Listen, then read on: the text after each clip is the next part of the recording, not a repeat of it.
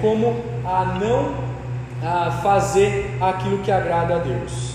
Então, uma boa vida ela precisa ser sustentada. E aí a gente pergunta como é que nós vamos conseguir os recursos. Tem muita gente que vive aí querendo ter uma vida boa por meio de apostas, né? Por meio de coisas ah, que muitas vezes não vão acontecer. Ah, eu vou comprar minha telecena, ah, eu vou comprar lá a quina, eu vou tentar jogar lá na Loto Fácil, eu vou tentar ganhar esse prêmio, eu vou apostar num time de futebol, ou eu vou jogar num time para tentar ganhar o campeonato, para ganhar o dinheiro. As pessoas querem ter uma vida fácil, as pessoas hoje em dia querem ter o seu sustento por formas ah, que não são muito orientadas na palavra de Deus. As pessoas muitas vezes também querem e apostam na herança que vão receber dos seus pais, ou na herança que o seu cônjuge vai receber dos pais, para que ela possa sustentar, ou até mesmo de reality show, né? da TV, aqueles programas que participam ali algumas pessoas, fazem algumas provas para ganhar um um prêmio enorme depois. As pessoas acham que a vida é fácil assim, né? Que a vida é simples assim. Será que a Bíblia aprova isso? Será que é, a Bíblia orienta a tomar essas atitudes? Como é que a Bíblia nos trata, nos mostra em relação a sustentar a vida? E aí a gente vai pensar um pouco nisso hoje à noite. Se eu estiver sem comida e eu roubar para matar minha fome e eu roubar para sustentar os meus filhos, isso é correto? Se eu estiver precisando de dinheiro e ao pedir dinheiro para alguém para suprir aquela necessidade, eu não usar para aquilo que eu estou precisando e usar para outra coisa, para comprar algo supérfluo, para comprar algo que eu não precisava, será que isso é correto?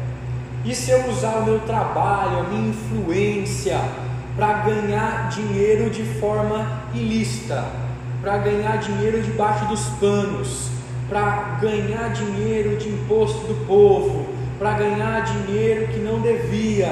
Será que isso é correto? Então a gente vai pensar em algumas coisas assim hoje à noite. E aí a nossa lição, ela começa na primeira parte a falar para nós que a boa vida ela só é conquistada com o rosto suado, com o trabalho, com a labuta que nós temos que ah, exercer dia a dia. E a Bíblia é clara em dizer que o único modo da gente sustentar a nossa vida é o suor do rosto. Livro de Provérbios que a gente acabou de ler agora na nossa liturgia também, o o autor Salomão orienta o seu filho a se empenhar no trabalho, a quando está lá pronto para colher, vá colher, não fica lá vadiando, não fica lá deitado, não fica lá esperando, dá vontade, porque muitas vezes a gente não tem vontade. Então vai e trabalha, o trabalho é digno daquele que valoriza né, o seu trabalho. E Deus ele se importa com o trabalho. Deus ele instituiu o trabalho no jardim do Éden, ele orientou ali no mandato cultural que Adão deveria colocar o nome em todos os animais, que eles deveriam zelar pelas árvores, que eles deveriam zelar pelo que acontecia ali no jardim do Éden. Então há valor no trabalho bem feito.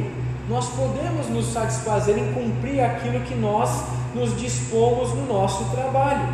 E quando nós deixamos de entender que há valor no trabalho, nós nos tornamos pessoas vazias.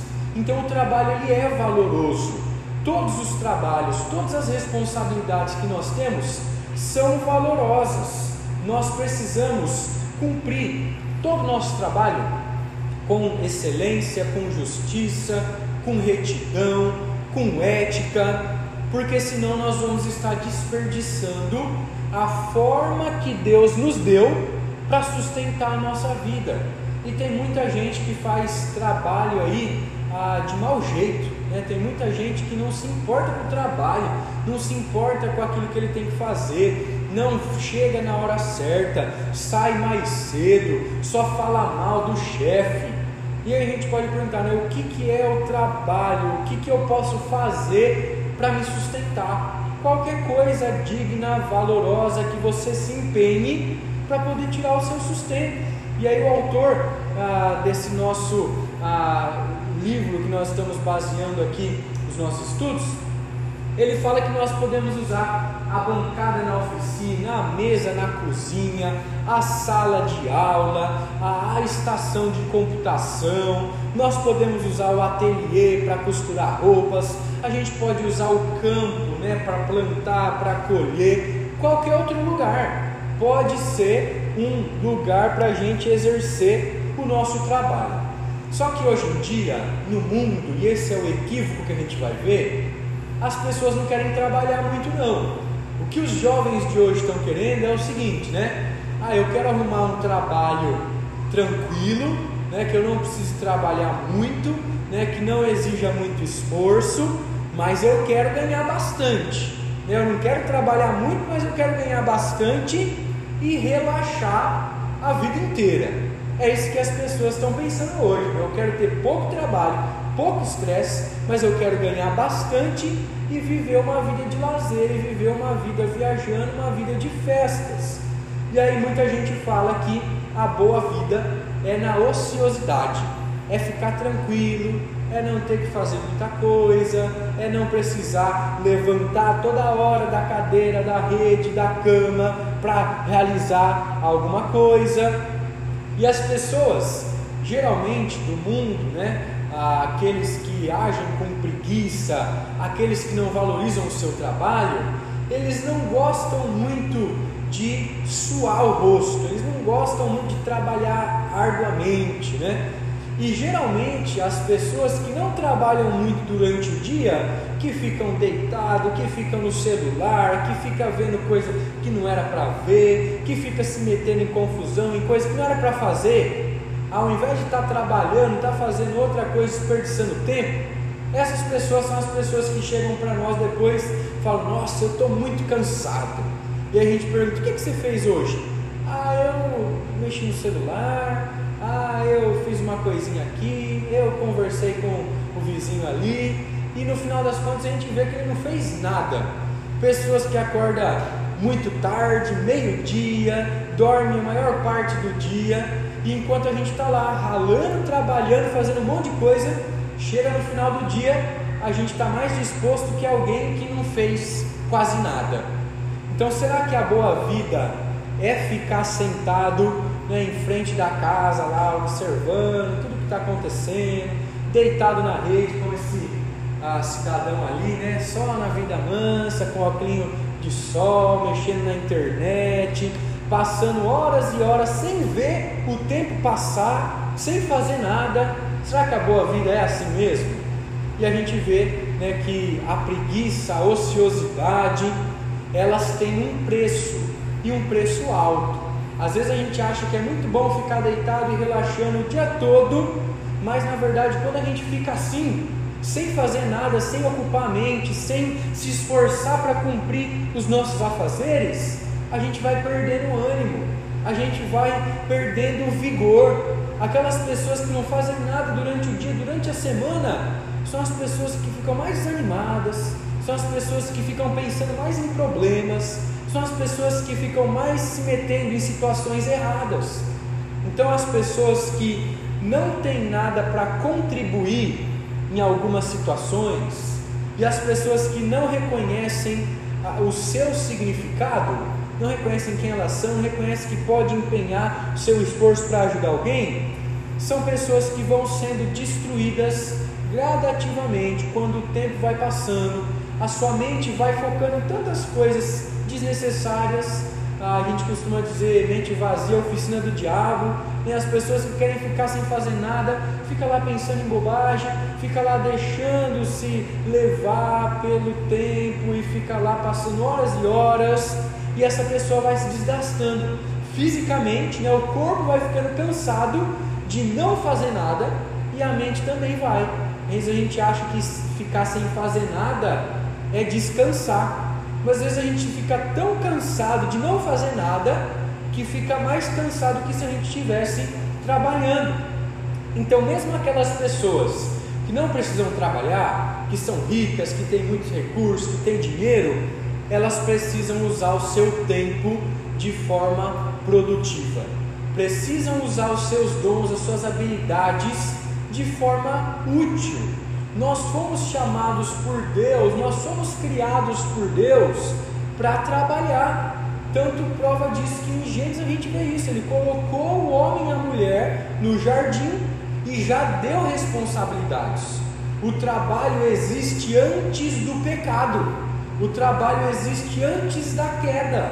Então nós nascemos para trabalhar, para zelar do mundo que Deus criou. E se nós não fazermos isso, nós perdemos o sentido, o significado do qual Deus nos criou, o propósito do que nós devemos fazer na nossa vida. Então, sem trabalhar, mesmo as pessoas que ainda não trabalham, mesmo pessoas que não precisam trabalhar por causa que tem muitos recursos, ainda precisam usar os seus dons, seja arrumando a casa, seja cuidando da família, seja ah, sendo um voluntário, seja ajudando na igreja, nós precisamos usar as nossas habilidades. E aí o escritor aqui da nossa, do nosso material de apoio que nós estamos usando, ele conta uma história de certa vez que o pneu do carro dele estava tão velho que ele precisou ir trocar. E aí foi lá no mecânico, pediu para o borracheiro trocar o pneu e rapidinho ele tirou a calota, tirou o pneu velho, arrancou a borracha, né, o pneu, colocou o pneu novo, colocou lá no lugar, colocou os parafusos em menos de 10 minutos ele fez o serviço. Aí o borracheiro olhou para o pneu e ele disse assim: Aí tá, mais um serviço bom feito, bem feito pelas minhas mãos. Aquele homem trocou rapidinho, fez o seu trabalho, menos de 10 minutos e se alegrou, porque o pneu estava no lugar, não deu nenhum problema, ele colocou ali no lugar certo, conseguiu resolver o que o cliente precisava e ele ficou feliz. Só que o problema é que muita gente não se alegra no trabalho que faz. Muita gente não fica feliz com aquilo que pode fazer. É uma coisa rapidinha, né? é algo que pode ser simples para todo mundo, é uma coisa que você faz a vida toda, você tem que ter satisfação naquilo que você faz, tem que ter satisfação naquilo que você trabalha. E aí o autor, né, o rapaz que passou por essa situação, ele fala que trocar pneu não era o que definia aquele homem, aquele borracheiro. Ele não olhava para ele e dizia: Olha, aquele homem é um trocador de pneu. Ele era um ser humano, ele era uma pessoa, ele tinha um valor, mas ele fazia aquilo que era a sua responsabilidade com toda excelência. Ele realizava o seu serviço bem feito. Ah, Martim Lutero, que é o reformador da igreja aí, né, do século XVI, ele fala para a gente também que, independente do serviço que você tenha, seja lá você um engraxate, seja lá um sapateiro, engraxe os sapatos da melhor forma possível, seja o melhor engraxate, seja o melhor sapateiro, faça os melhores sapatos da sua região. Então, independente da nossa profissão, independente do trabalho que a gente se assume, né, se a gente faz, nós devemos, por sermos cristãos, por entendermos que temos que glorificar Deus, sermos os melhores profissionais na nossa área, se esforçar o máximo possível para agradar ao Deus que nós servimos e para beneficiar aquelas pessoas que nós estamos prestando os nossos serviços. E quantas pessoas então a gente acabou de pensar que trabalham de qualquer jeito, fazem um serviço horrível a gente nunca mais quer voltar naquela pessoa e essas pessoas nem respeitam o cliente, nem falam com o cliente, nem perguntam se está precisando de alguma ajuda. Quantas pessoas fazem o serviço por obrigação? Só vai lá porque quer receber dinheiro, só vai lá porque quer chegar no final do mês ou no começo do mês e ter aquele dinheiro em mão para comprar suas coisas.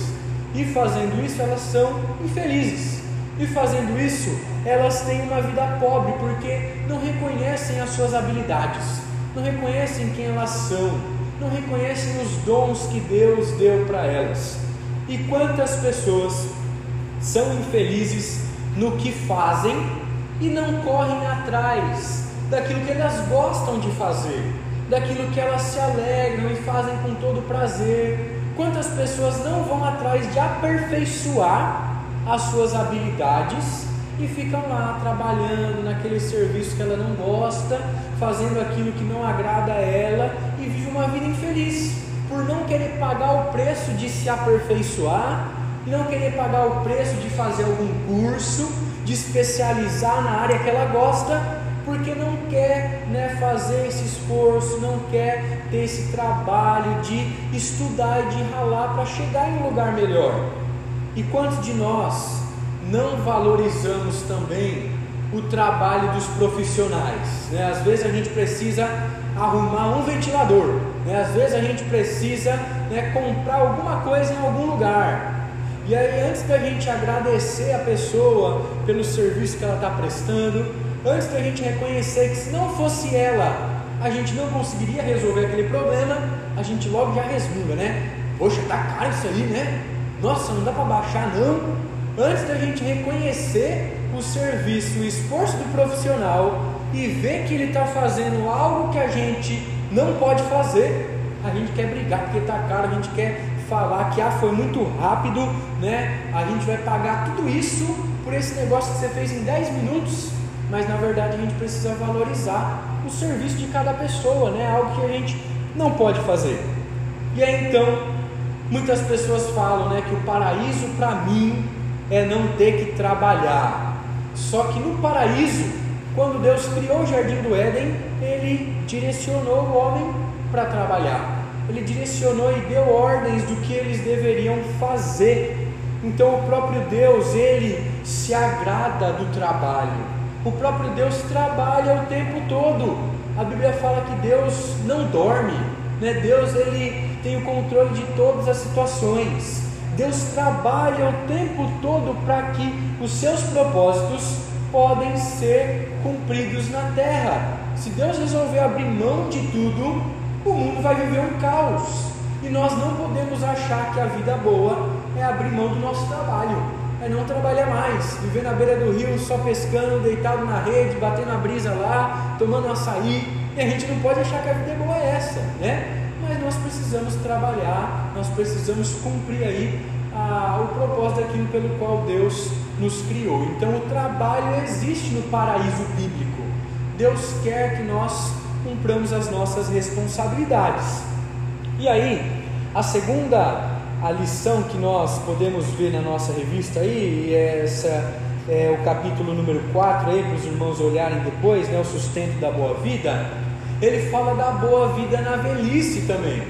Nós precisamos trabalhar e lutar para conseguir o nosso sustento e na velhice, né? Que nós não podemos mais fazer as mesmas coisas que nós faríamos na juventude, nós não temos mais tanto vigor e forças como nós tínhamos no passado. Como é que nós devemos entender? E aí ele diz para nós que existem muitas pessoas de 60, 70, 80 até 90 anos que ainda estão bem lúcidas, que conseguem conversar, que têm um bom raciocínio, que conseguem fazer coisas que outras pessoas não fazem ainda. E o resultado disso, o fato delas estarem assim, é porque elas se mantêm ativas, é porque elas se mantêm fazendo uma coisinha aqui, uma coisinha ali, é porque elas cumprem ainda até na velhice aquilo que Deus as chamou para fazer. Então, ser um aposentado, não ter uma renda, né, um salário como a gente tinha ah, diante do nosso trabalho, não significa que a gente precisa parar de trabalhar, não significa que a gente tem que deixar de exercer os nossos dons. Pelo contrário, a gente pode perceber que quando as pessoas sejam, eh, se tornam idosas e se aposentam, se elas param, aos poucos o, corpo vai atrofiando, né? aos poucos vai surgindo um monte de problema, aos poucos essas pessoas morrem de repente. Então a orientação e a sabedoria bíblica é que mesmo que nós já estejamos cansados, mesmo de que nós já trabalhamos tanto, o trabalho é um propósito de Deus na nossa vida, nós não podemos parar de fazer tudo. Nós temos que nos envolver em algumas coisas para que a nossa mente possa estar ativa, para que o nosso corpo possa se movimentar, para que a gente possa então cumprir aquilo que Deus nos entregou, agir por meio das habilidades que Ele nos deu, continuar cumprindo os dons que Ele nos entregou, mesmo na velhice. Né? Então tem muita gente que chega aí à idade avançada e diz: Ah, eu estou velho, não posso fazer mais nada. Nem me pede, nem me incomoda que eu não vou fazer mais nada. Tem gente que quer ficar só na dele, só tranquilo, e acaba perdendo oportunidade de ser bênção na vida das pessoas. Às vezes não tem ninguém para fazer aquilo, mas tem um irmão né, aposentado, idoso, que pode fazer e ele pode abençoar alguém e às vezes ele perde a oportunidade de ser bênção. Então o trabalho ele nos ajuda a viver realizados.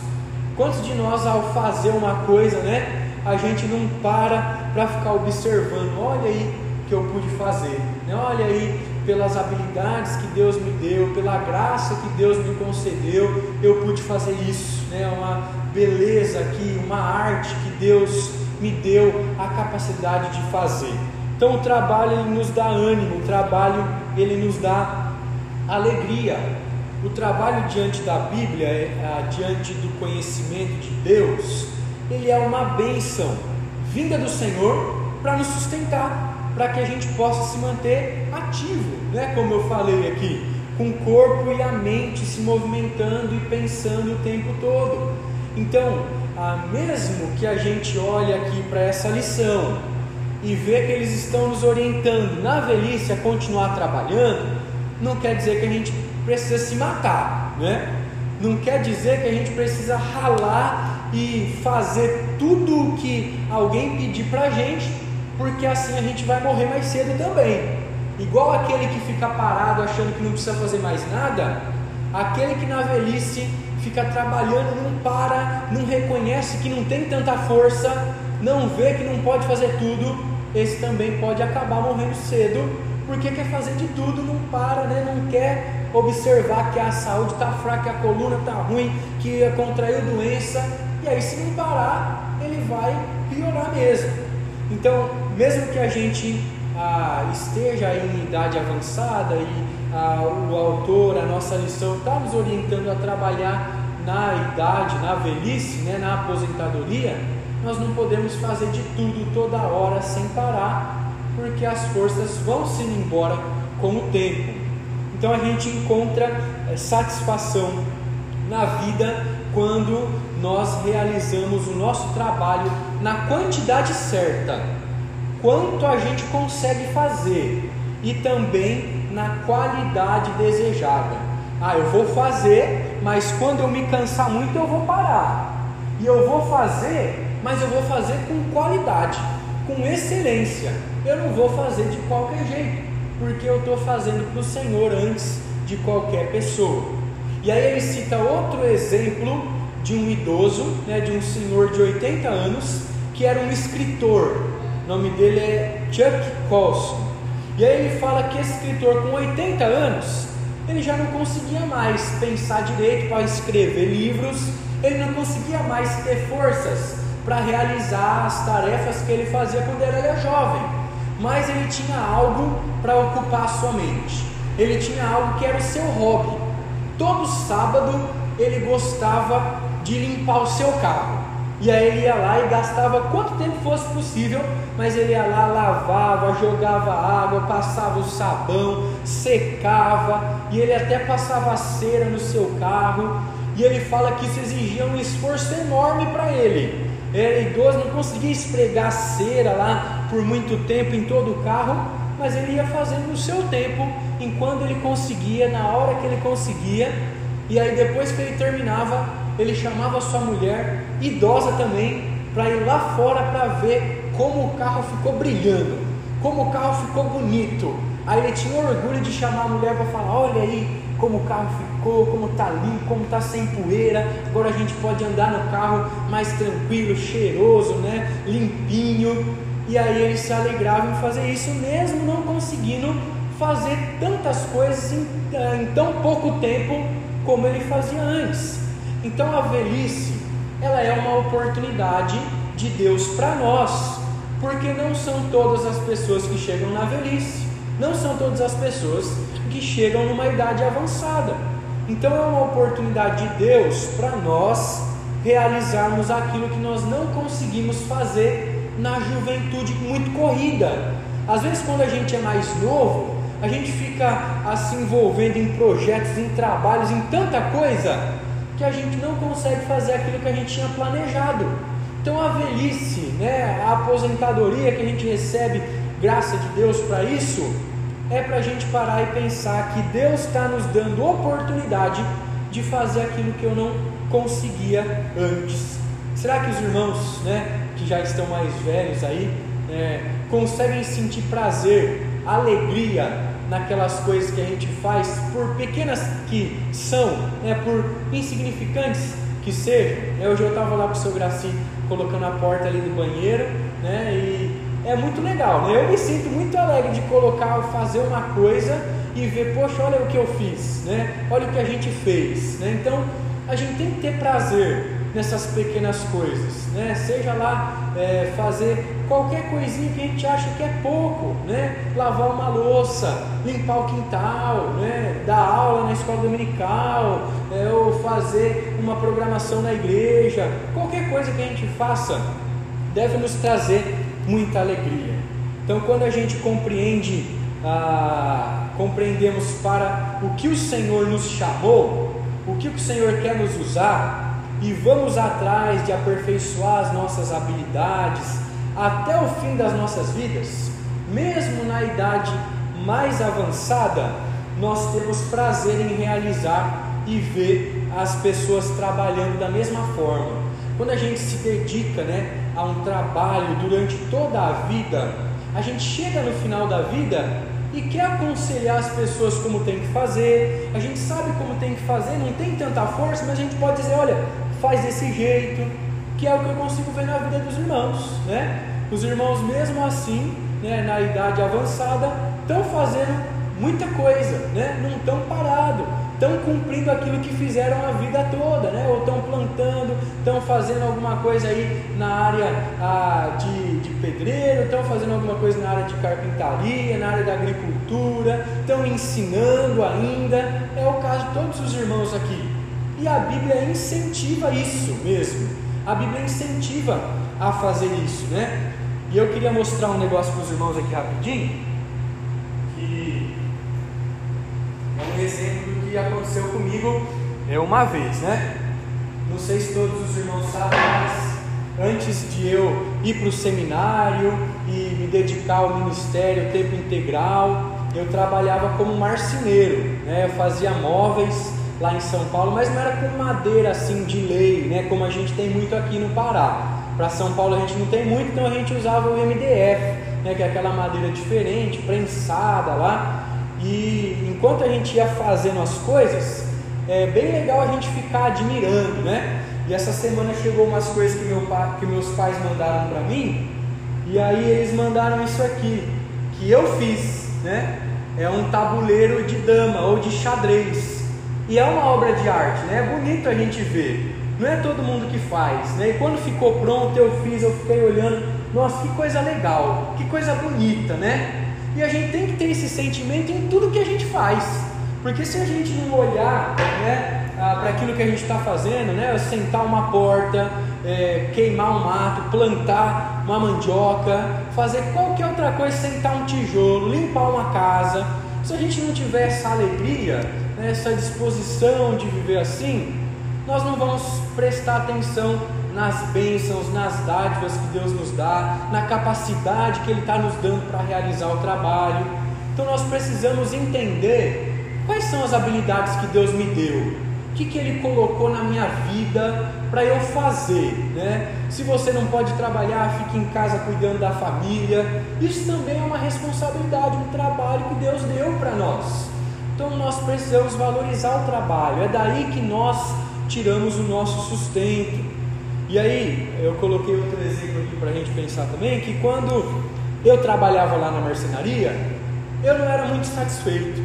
O pessoal pegava no meu pé, o pessoal reclamava comigo, eu chegava cansado em casa, eu fazia aquilo, mas eu percebia que não era o que eu queria para a minha vida. Eu percebia que não era o que Deus tinha colocado para mim para viver o futuro, o resto da minha vida. E daí então Deus me chamou para o ministério. Né? E eu entendi que Deus queria me usar dentro da igreja, me mandou para o seminário, eu estudei. E agora sim eu tenho total prazer em fazer isso. Eu falo isso para os irmãos, né? não para me promover, não para me mostrar bom ou algo do tipo, ou orgulho, né? mas para a gente entender que se a gente ficar batendo a cabeça em uma coisa que a gente não é bom em fazer, que a gente não gosta de fazer, que a gente sempre reclama, sempre murmura, sempre é, exige um esforço tão grande que a gente fica cansado, a gente vai ser infeliz para o resto da vida. Mas se nós encontramos uma profissão que Deus quer nos usar, a gente pode fazer isso até dentro da igreja, né? Os irmãos que são carpinteiros podem ajudar na parte de madeira dentro da igreja. Os irmãos que são pedreiros podem ajudar na parte da reforma. Os irmãos que são agricultores podem ajudar em alguma coisa. As irmãs que cozinham, as irmãs que são professoras podem ajudar dando aula para alguma faixa etária. As irmãs que fazem alguma coisa, irmãos que fazem outra coisa, sempre podem ajudar também no reino de Deus. Então a gente não pode olhar o trabalho como algo secular, né? como algo mundano. Todo trabalho que a gente faz é para Deus. Nós estamos na presença de Deus o tempo todo. Né? Então, tudo aquilo que a gente faz é para o Senhor, seja dentro da igreja ou seja fora da igreja. Então, a gente tem ah, dois equívocos aqui né, que a gente pode pensar para o final da vida, para a velhice em relação ao trabalho. O primeiro é que não se pode morrer de tanto trabalhar. Tem gente que chega na velhice e não quer parar de trabalhar. Lá em São Paulo é muito comum isso, né? O pessoal se aposenta dentro das empresas e eles continuam trabalhando, continuam fazendo tudo o que eles faziam quando eu tinha 20, 30 anos. Eles não param de trabalhar.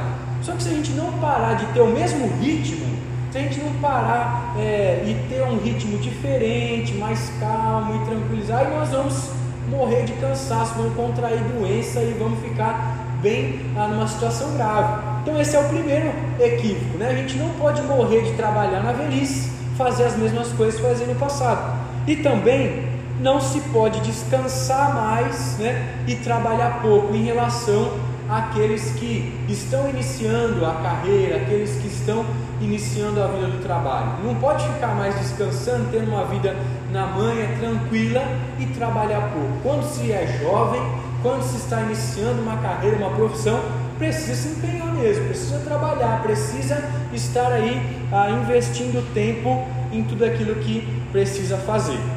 Então o trabalho é bênção de Deus, mas também o Senhor orienta nos seus mandamentos. Nós devemos trabalhar seis dias e descansar um. Nós não podemos trabalhar sem parar, não podemos ficar trabalhando, se empenhando, fazer aquilo além da nossa conta, mas não podemos parar de trabalhar, porque o próprio Deus nos orienta a fazer esse trabalho. Então a lição de hoje ela quer nos mostrar que a boa vida ela se encontra no cumprimento da nossa vocação. Nós vamos nos satisfazer com essa vida, ter uma boa vida, se nós cumprirmos exatamente aquilo que Deus nos chamou.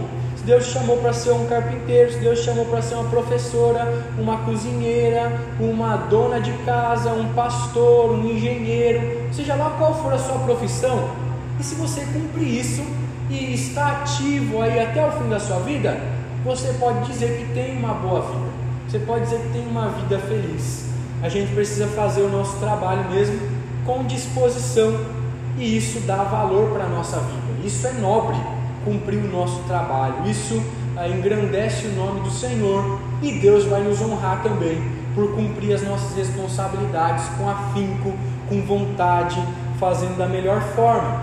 Então, se nós ah, vivermos assim, ah, trabalhando e dedicando os nossos dons, as nossas habilidades, nós vamos formar hábitos para a nossa vida e nós vamos refletir ah, o modo, eh, vamos refletir como nós fomos criados, a imagem e a semelhança de Deus.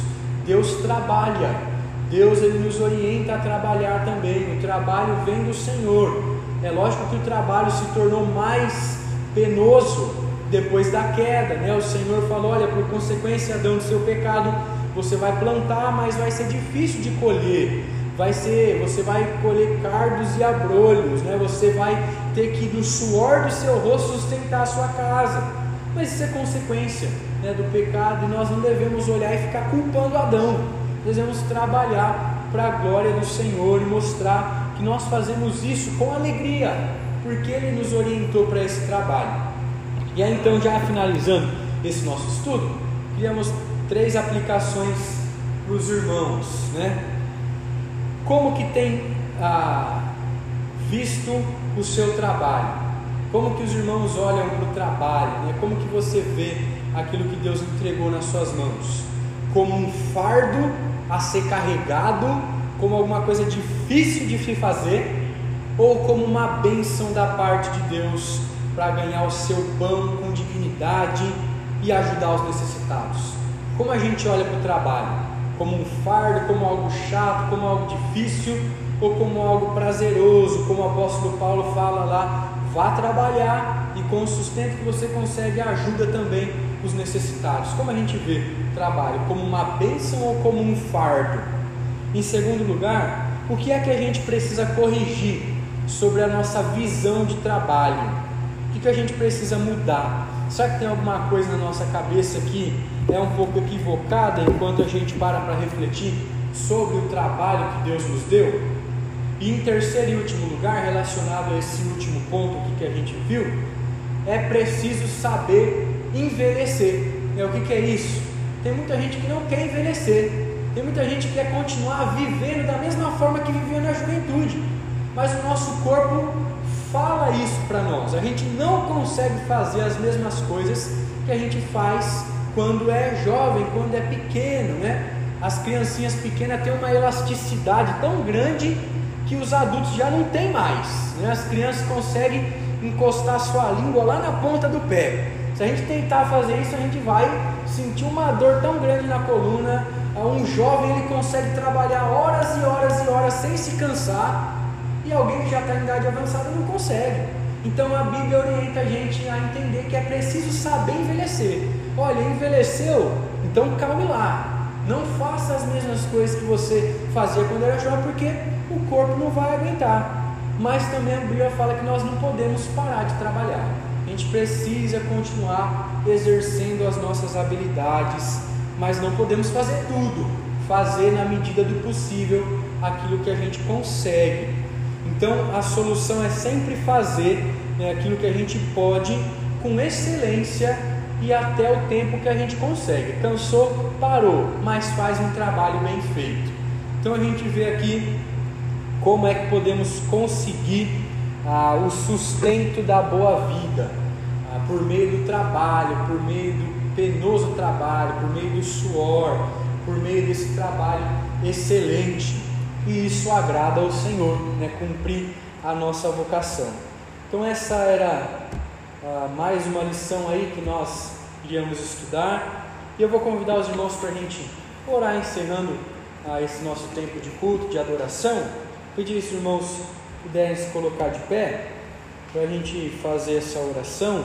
Eu vou pedir para a Vitória orar por nós para encerrar esse momento.